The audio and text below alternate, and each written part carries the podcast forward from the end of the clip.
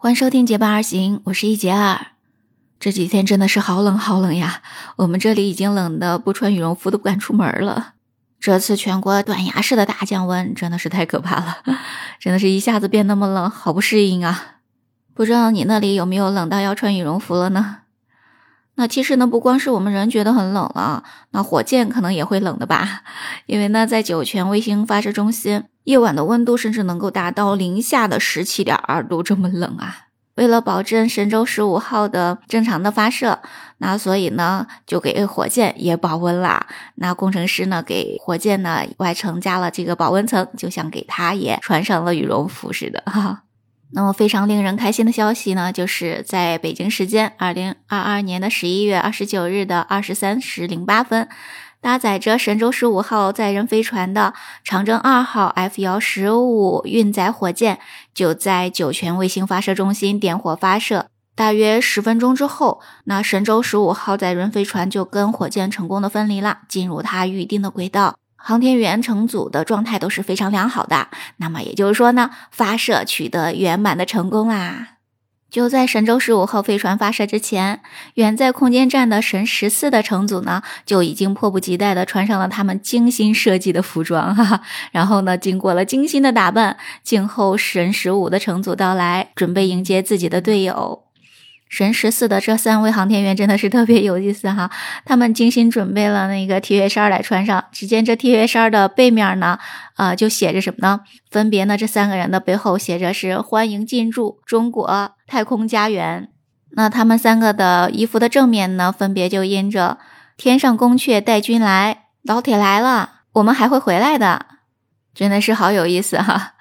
那么，在载人飞船跟空间站组合体成功的实现了自主的快速交会对接之后呢，神舟十五号的航天员乘组就从飞船返回舱进入到了轨道舱，完成了各项准备之后，那么在二零二二年的十一月三十日的七时三十三分，神舟十四号的航天员乘组呢，当然呢是非常期盼已久的哈，迫不及待的，然后当然呢也是顺利的打开了家门。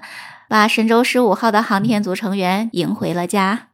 当时呢，神舟十四号的乘组指令长陈冬在打开节点舱舱门之后，非常激动地说：“神舟十五号，中国太空家园的大门已经为你们打开。”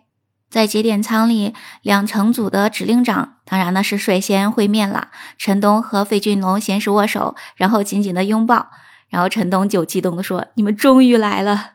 之后呢，邓清明和张璐也陆续的进入到家门，在问天实验舱内呢，跟等待着的刘洋和蔡旭哲握手拥抱，就像久别的亲人又重逢了一样。哇，那个激动的！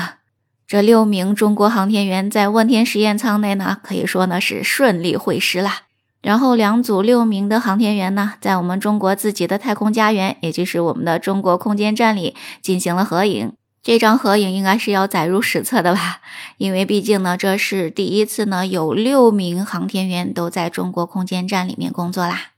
在之后呢，这两个航天员乘组将会在空间站里面进行首次的在轨轮换。那么在这期间的话，这六名航天员将会在空间站里面共同的工作生活大概五天左右，完成各项既定任务和交接的工作。那你有没有跟我一样觉得好奇，什么叫做在轨轮换呢？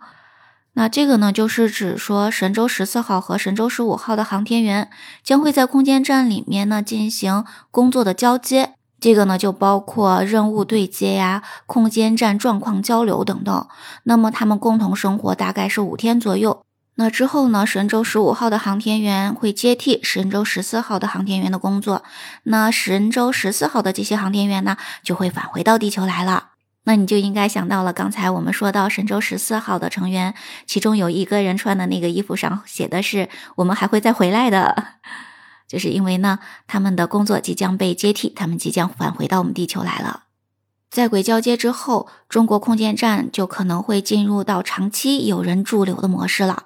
神舟十五号乘组作为空间站完成在轨建造后到访的首个乘组，将开展空间站三舱状态长期驻留印证工作，对航天器运行维护的管理工作量将会大幅度的增加。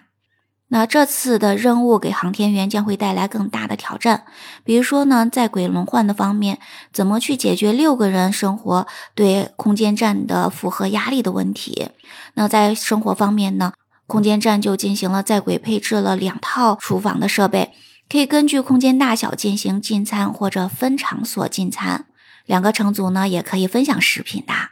另外两个舱段。配置了两个卫生区、六个睡眠区，都可以单独的使用呢。